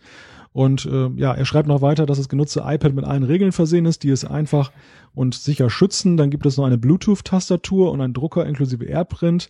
Ähm, als Basis-Apps dienen Google Translator, äh, Google Earth, äh, Word, Excel, PowerPoint und einige altersgerechte Spiele sowie Filme. Ja, also fand ich sehr interessant. Und er schreibt noch zu der Frage, ähm, sollte man Kindern ein iOS-Gerät geben? Äh, geben? Äh, er schreibt, ich finde es sehr sinnvoll, dass unsere Kinder den Umgang mit der neuen Medien kennenlernen in einem sinnvollen, zeitlichen sowie geschützten Rahmen. Ja, genau. Also ich denke, das mache ich auch mit meinen zwei Kids so, ähm, dass man einfach ganz, ganz, ganz wichtig ist, dass man es halt nicht einfach hingibt und sagt, mach mal, sondern dass man es wirklich begleitet, dass man es erklärt, dass man die entsprechenden Apps eben auch drauf hat und nicht irgendwas und das Ganze so, so altersgerecht aufarbeitet und auch entsprechend altersgerecht dann zunagelt, wie das iOS ja auch die Möglichkeit bietet dann finde ich es auch sinnvoll. Also der Thomas hat uns zum Beispiel auf apfelfunk.com geschrieben zum Thema Kinder-iPhone. Mein Sohn hat das iPhone 5C und ich finde das für Kinder ziemlich genial. Neben den Bonbonfarben ist es ziemlich schnell und hat eine Größe, die auch für kleinere Hände passt. Und die Kunststoffhülle ist eher für rutschende Jeanshosen geeignet als ein edles Aluminiumgehäuse. Da hat er natürlich völlig recht. Er schreibt nicht, wie alt sein Sohn ist, aber ich denke auch, das iPhone 5C ist eigentlich eine ganz clevere Variante für, für, für einen, sagen wir mal, für einen Jugendlichen, der gerne ein iPhone möchte. In eine ähnliche Richtung geht dann die Zuschrift von Stefan. Er hält es auch für einen ganz großen Fehler, die Kinder von den Geräten fernzuhalten, weil das nun mal die Zukunft ist, wie er schreibt. Und in seinem Falle äh, hat er einen Sohn, der fünf Jahre alt ist und der sieht halt seine Frau und ihn täglich mit dem iPhone oder dem iPad hantieren. Und er findet diese Geräte natürlich interessant, genauso wie sein Vater. Ja, das ist sehr nachvollziehbar. ja, ich meine, das ist natürlich ganz generell ein Problem. Das merke ich auch bei mir und ich sage hier öffentlich, ich habe mich in letzter Zeit versucht, ein bisschen zurückzunehmen, auch weil es ist schwierig und das fängt schon genau in dem Alter an. Also meine beiden Buben sind ja fünf und sieben und ähm, quasi den Kindern zu sagen, du hast pro Woche vielleicht eine halbe Stunde dafür oder du darfst dann und dann äh, und selber ist man dann ständig am iPhone. Also da, das muss man sich halt auch als Eltern, wenn man zu Hause mit den Kindern Zeit verbringt, halt auch mal an der Nase nehmen und sagen, okay, jetzt lege ich das Ding eben auch weg, weil man lebt ja, man ist ja Vorbild, man lebt das Ganze ja vor. Das finde ich schon wichtig. Ja, was er halt auch noch schreibt, und das ist auch ganz interessant, ist, dass es gibt ja auch noch spezielle Geräte, die sich eben an jüngere Kinder orientieren. Er nennt hier das Storio 3 von VTech zum Beispiel, ähm, speziell auf die Bedürfnisse von Kindern mhm. angewandt. Natürlich nicht so technisch ähm, ausgeprägt wie jetzt die, die Apple-Geräte. Äh, einerseits was Grafik und dann die Touch-Bedienung angeht, aber er schreibt auch äh, zu Recht, äh, ja, spätestens wenn die Kinder dann acht bis zehn Jahre alt sind, dann lassen die sich damit nicht mehr abspeisen. Das ist so. Ich meine, wahrscheinlich schon früher. Also schon meine ähm, die merken das sofort. Also die merken natürlich die Unterschiede dieser Geräte. Gib ihnen ein iPhone in die Hand und gib ihnen was anderes. Das, das, das ist sehr schwierig und ich bin da auch, ich halte nicht allzu viel von diesen Kindercomputern oder Kindergeräten, weil erstens können die wirklich wenig. Zweitens, ich sag's mal, ich sag jetzt nicht das Wort, aber äh, die sind halt an und für sich einfach schlecht gemacht im Allgemeinen. Das Display ist mies, ähm, die Geschwindigkeit ist unterirdisch äh, etc. Ähm, dann lieber ein gebrauchtes irgendwas, ein iPod Touch zum Beispiel, funktioniert ja ganz hervorragend, kann man auch eigentlich alles machen, ist ja fast wie ein iPhone, hat auch die richtige Größe. Ähm, lieber sowas eigentlich, weil auch diese Kindercomputer sind ja auch nicht ganz gratis, also die kosten im Verhältnis gar nicht so viel weniger als, ich sag's mal, als was Richtiges. Da bin ich, da bin ich nicht so Fan von.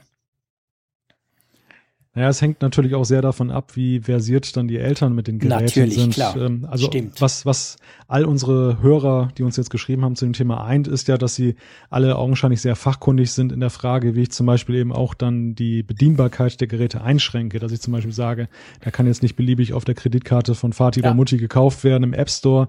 Da äh, ist vielleicht auch eine, ein, eine vernünftige Einschränkung bei der, beim Browser eingestellt. Generell die Benutzung kann irgendwie ein bisschen reglementiert werden.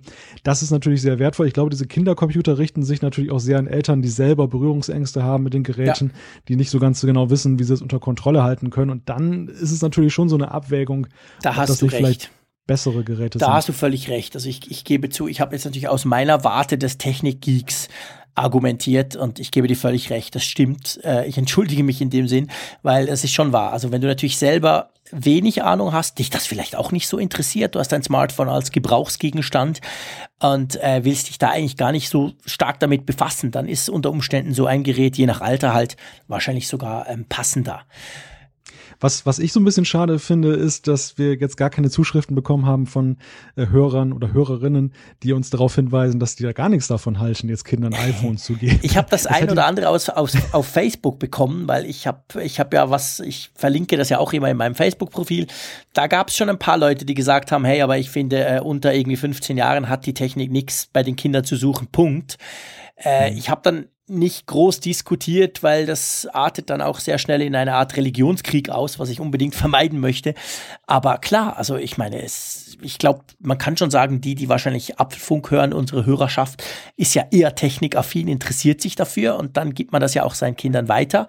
Und wenn man das natürlich komplett ablehnt, dann ähm, hört man vielleicht auch nicht unbedingt Apfelfunk, von dem her möchte ich auch nicht ah. sagen, dass wir jetzt da so repräsentativ sind in unseren Meinungen, die wir bekommen haben, oder? Das, das ist sicherlich mehrheitlich so, wobei ich eine Kollegin habe, die auch äh, den Apfelfunk hört und die sagte mir auch, na, sie hält eigentlich nicht so viel okay, davon cool. von der Idee, den kleinen Kindern ein iPhone zu geben. Ja. Ich glaube, man traut sich einfach nicht in einem so tech-affinen Podcast dann zu schreiben, dass man das nicht machen sollte. Vielleicht, vielleicht. Also ich möchte durchaus alle ermuntern, die das auch kritisch sehen, dann uns auch gerne da dazu zu schreiben. Natürlich, klar. Wir machen einen Sprung. Von den Kindern geht's zum papierlosen PDF-Büro. Da haben wir auch mal drüber gesprochen und ich fasse mal kurz den Danny, der sich via Twitter gemeldet hat, und den Roman, der auch via Twitter kam, äh, kurz zusammen. Der Danny schreibt, dass er eigentlich das papierlose Büro-Alltag, da ist ihm die App Filey eine große Hilfe. Filey.com, beziehungsweise ein Service. Das gibt's auf OS X und iOS. Also das sei etwas sehr Praktisches. Ich kenne das ehrlich gesagt nicht. Kennst du Filey.com? Nein. Okay. Also spannend. Und der Roman schreibt, ähm, dass er das eigentlich so macht, um ein PDF zu erstellen aus Word, macht er das mit dem Riedel Printer Pro. Ganz easy. Da hat man dann einen PDF-Printer eingebaut, quasi, aus dem man dann im Word direkt ins PDF äh, drucken kann, so wie wir das eigentlich vom Desktop her gewöhnt sind. Coole Idee. Werde ich auf jeden Fall mal ausprobieren, Roman. Kannte ich so noch nicht. Und ähm, ja, auch der Uli hat uns auch noch geschrieben, gell? Richtig, er nutzt Scanbot äh, auf Android und das funktioniert top, schreibt er. Und für sein iMac hat er die App entdeckt, PDF Scanner App.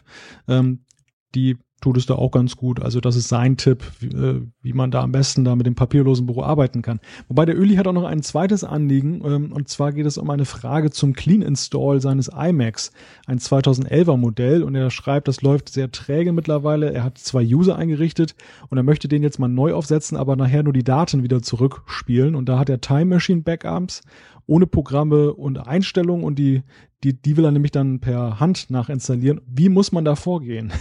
Ja, also grundsätzlich kannst du das natürlich machen. In diesem Fall würde ich dann den Mac wirklich neu aufsetzen. 2011er Modell müsste sich auch schon via Recovery booten lassen, oder? Das ist ja, glaube ich, also Command R, das müsste eigentlich schon gehen.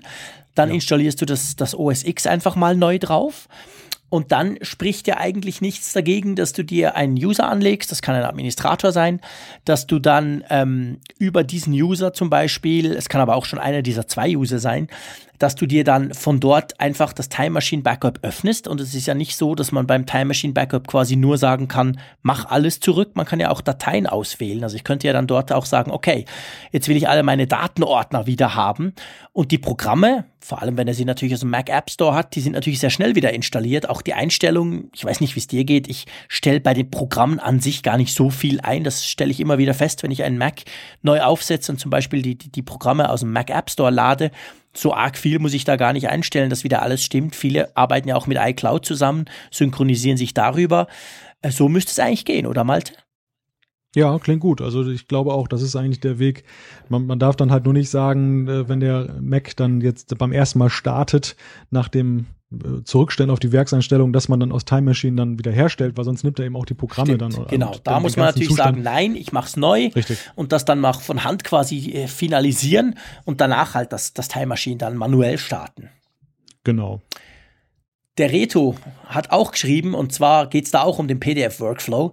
Und zwar hat er gesagt, dass er ein bisschen gebastelt hat am Morgen und eine App, einen App-Workflow gebastelt hat, äh, die PDF-Exportierfunktion erweitert. Das Skript hat er uns sogar zur Verfügung gestellt. Wir werden das verlinken. Es gibt ja die App Workflow, wo man so wirklich ganz clevere Workflows, wenn das, dann machst du das und lädst noch das und kopierst noch das und konvertierst und machst irgendwo dorthin.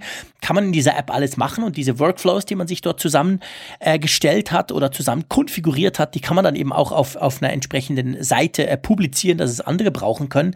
Äh, coole Lösung, finde ich, Reto. Und ich würde sagen, Malte, dass äh, den Link, beziehungsweise das werden wir auf unserer Webseite publizieren, oder? Richtig, das werden wir in den Show Notes dann erwähnen. Super. Jo, ähm, ich glaube, wir können schon zum sonstige Zeitschrift, Zeitschriften, meine Güte, es ist Viertel vor elf, ich entschuldige mich, zu den sonstigen Zuschriften springen. Da war der Frank. Was, was, was hat uns denn der Frank geschrieben?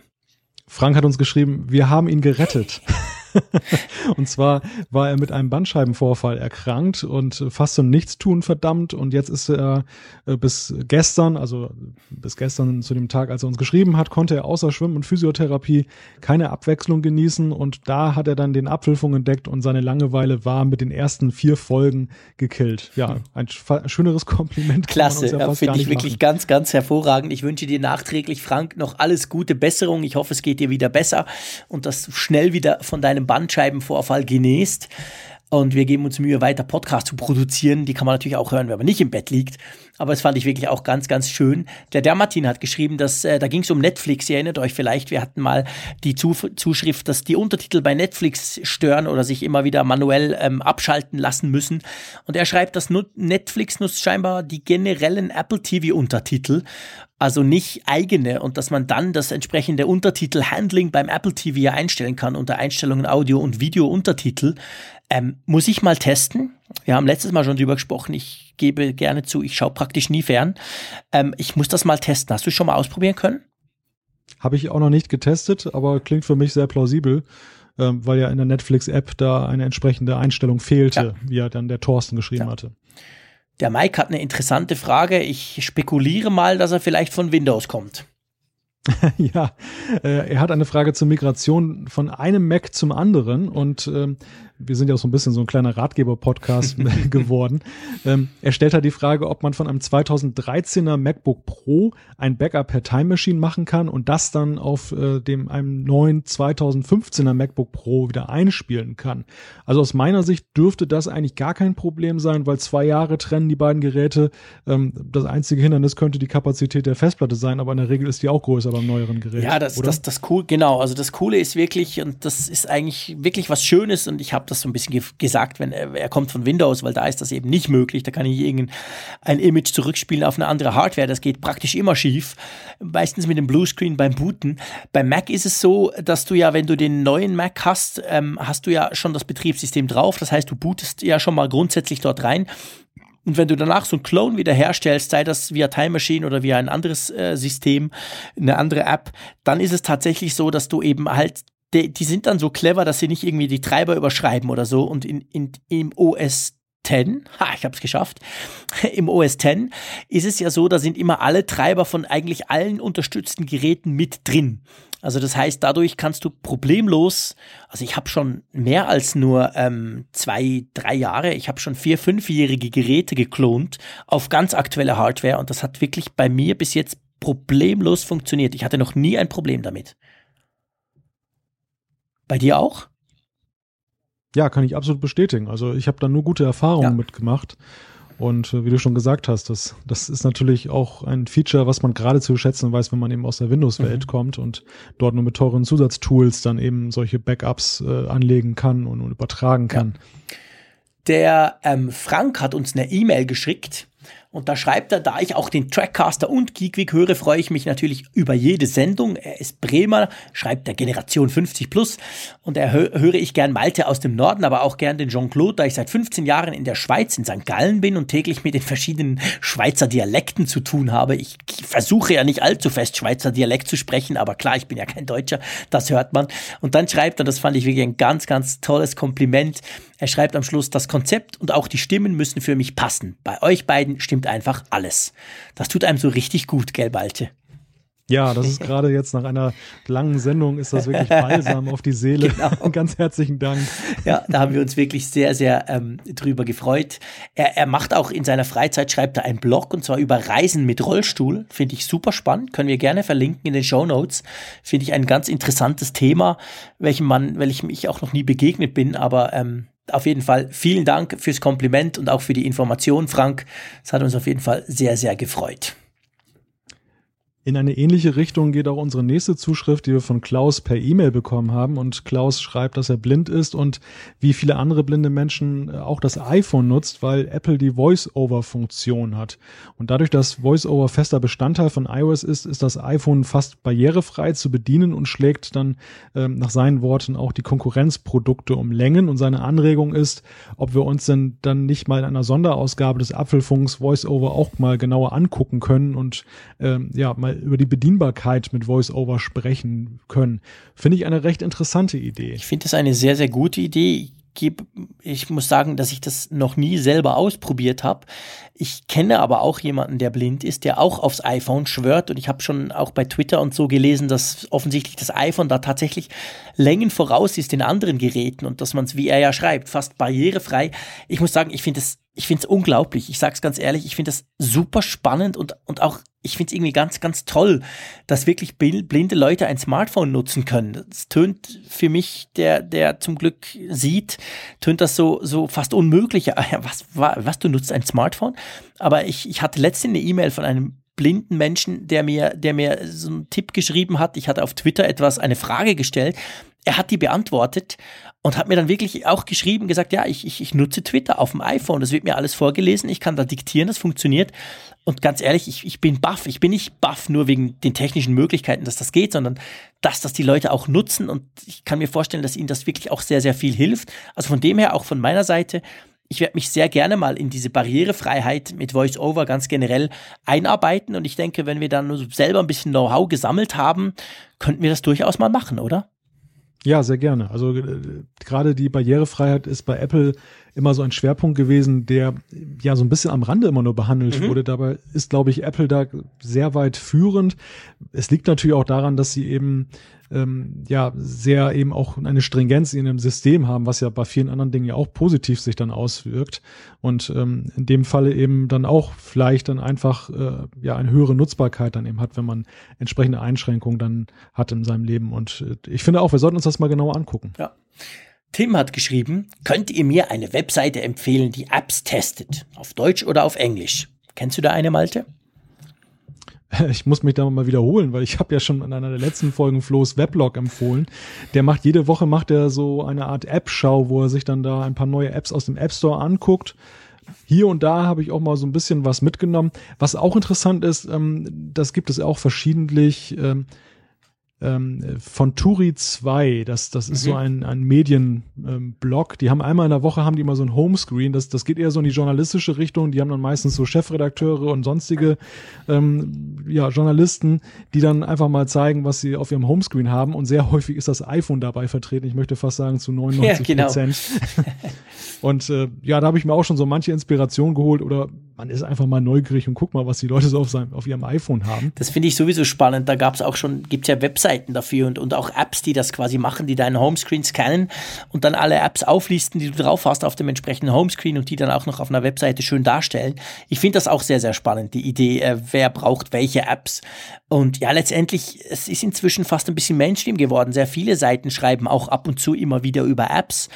Ähm, ich schreibe auch selber ab und zu über Apps. Ich finde das eigentlich ein cooles Thema und es ist natürlich, man kann völlig versinken. Es gibt ja so viele Apps und es gibt so viele coole Apps auch, egal auf welcher Plattform. Ähm, von dem her ähm, lohnt sich manchmal auch einfach mal ein bisschen nach, danach zu googeln oder halt mal auf einem großen Blog zu gucken oder so. Ähm, da gibt's schon einiges. Ja, ich finde diese Homescreen-Seiten vor allem deshalb interessant, weil da ja eigentlich so ein verkapptes Werturteil auch drin ja. liegt. Derjenige, ja. der das auf seinen ersten Homescreen packt, eine App, der wertschätzt und nutzt sie auch häufig. Ja. Und das schlägt natürlich jedes Review, genau. wo dann äh, irgendwas beschrieben wird von wegen tolle App, aber ist dann auf Seite 8 der, des genau. Homescreens gelandet. Genau, aber was ich extrem empfehlen kann, ich glaube, das verlinken wir. Ich weiß nicht, ob ich schon mal drüber geschrieben habe, ist macstories.net. Das ist der Federico Vitici, das ist ein Italiener, der, der schreibt aber auf Englisch, das ist eine englische Webseite. Und die sind spezifisch nur auf, auf Mac, beziehungsweise auf Apple, also es ist als iPhone, iPad und Mac. Und die testen sehr, sehr viele Apps. Und die testen sehr, ich würde fast sagen, in epischer Breite Apps. Also da, da, der kann dann eine To-Do-App wirklich auf mehreren Seiten beschreiben, aber inklusive eben den Workflows und inklusive, wie er damit arbeitet und was man machen kann. Und die sind auch immer sehr früh, die kriegen fast immer Beta-Versionen, die noch nicht öffentlich sind, testen die dann auch ausführlich. Also das kann ich dir sehr empfehlen. Die, die testen mehr Apps als alles als, als, als Hardware oder so. Also das finde ich eine ganz coole Seite. Ein sehr schöner Tipp und weiter geht's mit Simon, der hat und der war voll des Lobes für den Apfelfunk und hat gleich eine Anregung für ein Thema. Und zwar würde er sich wünschen, dass wir eine Art Zeitreise mal machen, Jean-Claude und ich, ähm, dass wir nämlich mal spekulieren, was es mit dem iCar auf sich hat oder wie auch immer das Auto heißen könnte, was Apple da vielleicht in der Entwicklung hat und mit einer Prise Spekulation, Vermutung und möglichen Kooperationen. ich bin immer vorsichtig bei Zeitreisen. Äh, wir Journalisten berichten ja lieber über Facts and Figures, wie man so schön sagt, äh, also über Fakten. Ähm, man kann so schrecklich daneben liegen bei Zeitreisen. Wie siehst du das? Ja, ich bin da ganz äh, auf deiner Wellenlänge.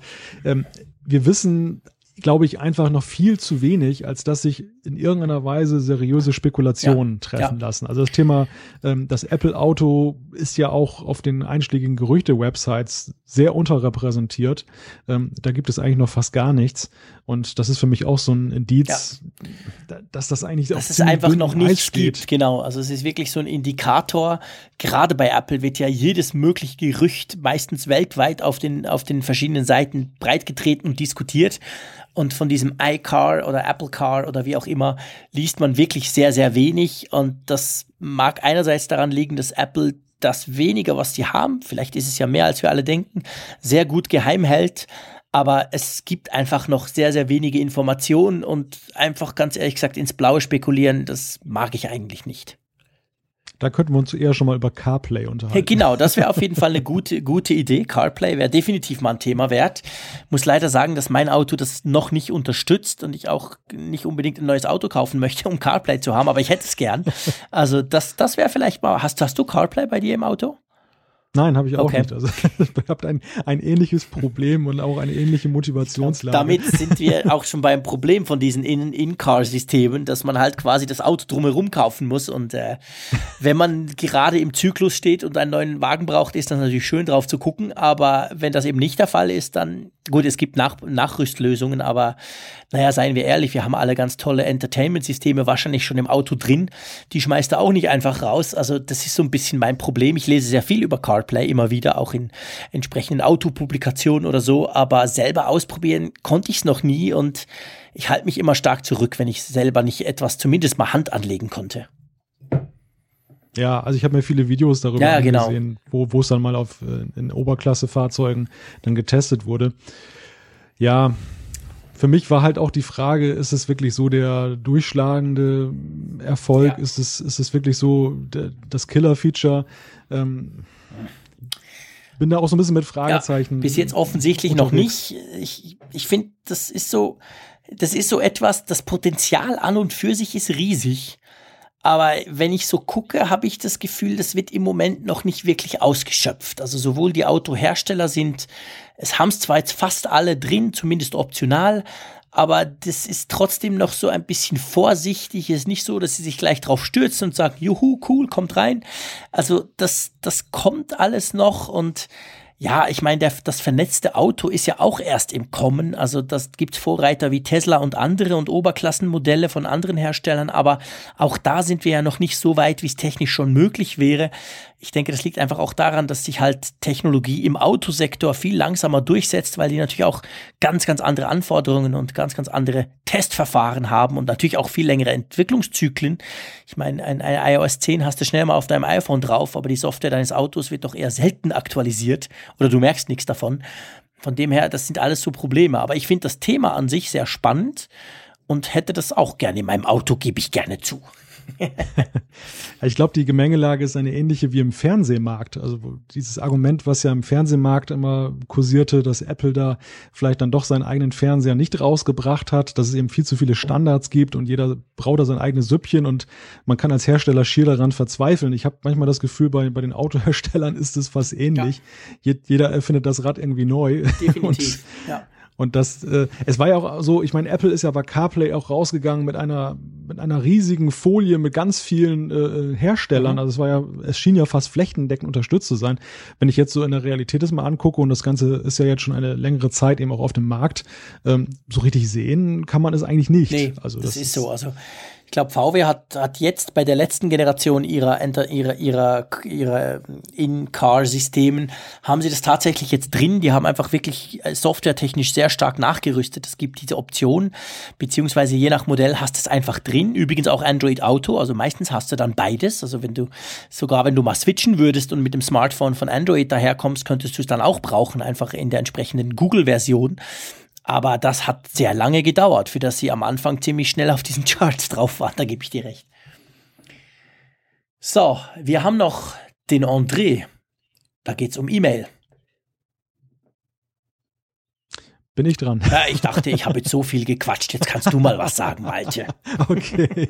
Ja, der andere hat eine sehr lange E-Mail geschrieben. Äh, wir hatten ja diese äh, E-Mail-Client-Diskussion und er schreibt, bei Polymail hat er die Erfahrung gemacht, dass die Synchronisation ziemlich langsam ist. Bei mehr als 1000 Mails dauert es ungemein lang, zumindest bei der Ersteinrichtung. Ähm, derweilen gibt es die App nur in englischer Sprache, was aber wiederum kein großes Problem sein sollte. Bei Airmail stößt ihm wiederum übel auf, dass die iCloud-Anbindung doch verbesserungsbedürftig, äh, ja, doch verbesserungsbedürftig ist, zum Beispiel bei der Labelvergabe, weil man die jeweilige E-Mail ja schwierig da ja markieren oder einsortieren kann. Das äh, hat ihm letztens die Struktur zerhauen und äh, des Weiteren sei dann noch erwähnt, dass Airmail oder auch Spark mit iCloud, wenn man Push-Benachrichtigungen nutzen möchte, die jeweiligen Kontodaten ähm, über den iCloud-Account auf deren Servern speichert und ähm, da hat er dann doch gewisse. Sicherheitsbedenken, wenn dann seine Zugangsdaten in den USA irgendwo dann da gespeichert werden, ob die auch wirklich sicher sind. Und vor dem Hintergrund schreibt André halt, dass er keinen wirklichen Ersatz für Apple Mail gefunden hat. Und das ist wiederum eine ganz interessante Aussage, weil wir uns ja sehr darum unterhalten haben, dass das Apple Mail Programm für viele nicht ideal ist. Mhm. Aber es gibt auch gute Argumente, die eben dann doch sprechen, dann doch da zu Natürlich, bleiben. Natürlich, es ist ja an und für sich nicht schlecht und es vereint einige sehr, sehr gute Ideen und Ansätze. Es fehlt halt in meinen Augen so ein bisschen die Modernität. Wir haben darüber gesprochen, so E-Mails zurückstellen etc. Äh, ich selber bin ja bei Google Inbox gelandet und nach wie vor und werde da auch nicht so schnell weggehen. Obwohl auch da, es gibt Riesen, ich habe kein, kein Unified Inbox, also ich habe nicht ein, eine Inbox, die mir zum Beispiel zwei oder drei Konten anzeigt, sondern ich muss dann immer hin und her switchen und das auch noch relativ kompliziert. Das ist super unpraktisch, da wäre Apple Mail deutlich, deutlich besser aufgestellt. Also ich, ich denke, es ist schon so, also den perfekten Client gibt's einfach noch nicht. Dann gucken wir nochmal auf die letzte Zuschrift für heute. Es ist ja mittlerweile auch schon ein bisschen Zeit vergangen. Der Patrick hat per E-Mail geschrieben und es geht nochmal um seine Anregung, die wir beim letzten Mal thematisiert haben, die Keynote live zu kommentieren. Er hat sich das ein bisschen anders vorgestellt.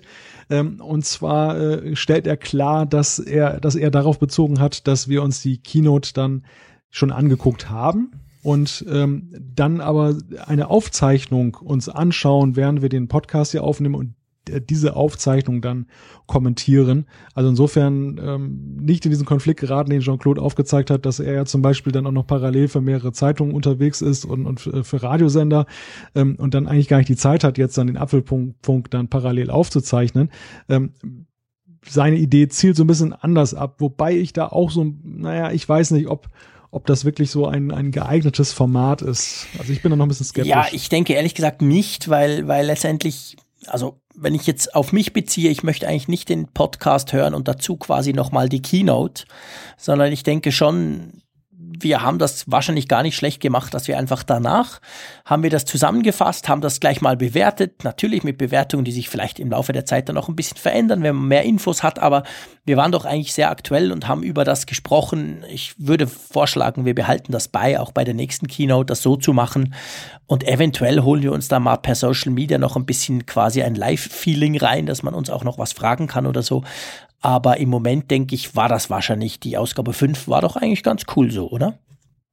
Ich bin auch sehr zufrieden gewesen. Apropos zufrieden, das ist jetzt schon der längste Apfelfunk, den wir jemals aufgenommen haben. Gut, bei Folge 6 ist das jetzt vielleicht ein bisschen hochgegriffen, aber es ist tatsächlich so, wir haben sehr, sehr lange diskutiert. Spannend, ich will euch noch verraten, was auf unserem Skript auf Seite 25 steht. Da steht, wir haben ja noch, wir könnten ja noch über Themen sprechen, falls wir da zu wenig Zeit äh, verbraucht hätten für das ganze Feedback. Und da stand dann die ersten Reviews zum iPhone SE, iPad Pro und das Ende des FBI-Streits. Und spannend, und das finde ich eigentlich das Coole auch an euren Zuschriften, ihr seht, durch das Feedback, das wir von euch, von euch kriegen, können wir eigentlich immer auch das ein oder andere Thema gleich einbauen, gell?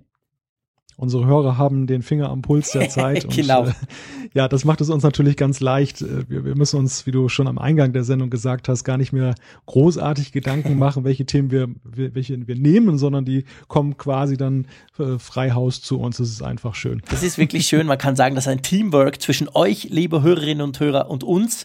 Wir quasseln über das, was euch bewegt. Das ist ja eigentlich perfekt. Das wollen wir auch tun. Und in diesem Sinne bedanke ich mich ganz, ganz herzlich fürs äh, Zuhören. Ich hoffe, es war nicht zu lang. Es war etwas länger als die letzten Folgen, aber ich fand, es war super spannend. Hat mir einen Riesenspaß gemacht. Feedback, wie gesagt, ist sehr gerne gesehen. Wir leben schon fast ein bisschen davon. Das ist klasse. Äh, Infos findet ihr natürlich auf apfelfunk.com. Da werden auch die ganzen Show Notes eingepflegt. Und von meiner Seite aus der Schweiz, aus Bern, es ist kurz vor 11 Uhr, sage ich ganz einfach vielen Dank und gute Nacht. Auch von meiner Seite. Bis zum nächsten Mal.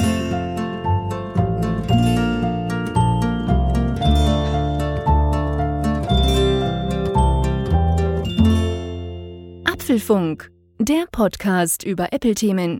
Mehr Infos unter www.apfelfunk.com.